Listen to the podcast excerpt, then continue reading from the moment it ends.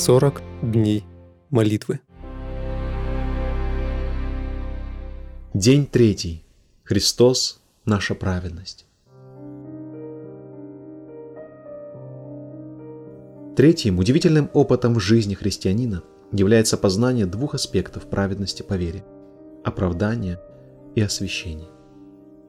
Познание не всегда происходит быстро, но после неудачных попыток бороться с грехом своими силами – мы, ища Бога, можем понять эту истину. Оправдание означает, что Бог освобождает верующего от вины и наказания за грех, а также облачает раскаивающегося грешника в праведность, полное послушание Христа. Если исповедуем грехи наши, то Он, будучи верен и праведен, простит нам грехи наши и очистит нас от всякой неправды. 1 Иоанна 1.9. Бог полностью нас прощает и говорит, и грехов их и беззаконий их не вспомяну более. Евреям 10.17. Как далеко восток от запада, так удалил он от нас беззаконие наше. Псалом 102, 12. Библейская истина об освящении раскрывает, что Иисус не только наделяет нас своей праведностью посредством оправдания, но и дарует ее для повседневной жизни. Христос не только прощает наши грехи, Он избавляет нас от них. Это происходит, когда христиане – позволяют Иисусу жить в них своей жизнью послушания. Именно посредством крещения Святым Духом Христос живет в верующих. И я умолю Отца и даст вам другого утешителя, да пребудет с вами вовек, Духа истины, которого мир не может принять, потому что не видит его и не знает его, а вы знаете его, ибо он с вами пребывает и в вас будет. Не оставлю вас сиротами, приду к вам. Иоанна 14 глава 16 по 18 тексты. Иисус хочет жить в каждом христианине. Он желает, чтобы мы обращались к Нему в искушении, просили Его помочь нам явить послушание в определенной сфере нашей жизни. Таким образом, христианин переживает опыт освящающей праведности Спасителя. Как закон ослабленной плотью был бессилен, то Бог послал Сына Своего в подобие плоти греховной, в жертву за грех, и осудил грех во плоти – чтобы оправдание закона исполнилось в нас, живущих не по плоти, но по духу.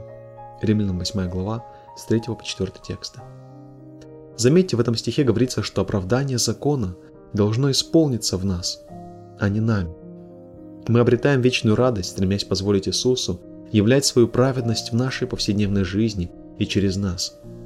Оправдывающая и освящающая праведность Христа – это единственная возможность для нас быть праведными – и прославить Бога, которым благоволил Бог показать, какое богатство славы в тайне сей для язычников, которое есть Христос в вас, упование славы.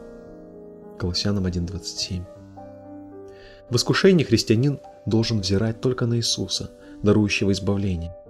Свергнем с себя всякое бремя и запинающий нас грех, и с терпением будем проходить предлежащее нам поприще, взирая на начальника и совершителя веры, Иисуса.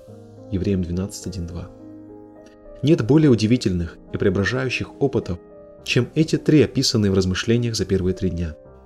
Ожидающие возвращения Христа обязательно будут переживать эти опыты. Пусть они станут частью вашей жизни.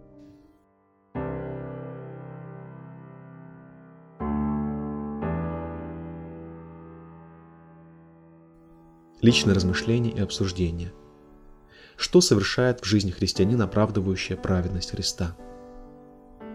Когда христианин переживает удивительный опыт освящающей праведности Спасителя. Каким образом Иисус живет в христианах? Как Он живет в вас? Что должен делать христианин в искушении? Какие три удивительных опыта описаны в размышлениях за первые три дня? Молитвенное задание. Обратитесь к вашему молитвенному партнеру и обсудите тему дня. Помолитесь вместе с ним. О том, чтобы Бог крестил вас Святым Духом. О том, чтобы в вашей повседневной жизни проявилась праведность Христа. О том, чтобы Бог напоминал вам взирать на Иисуса в искушении. О людях, которых вы включили в ваш молитвенный список.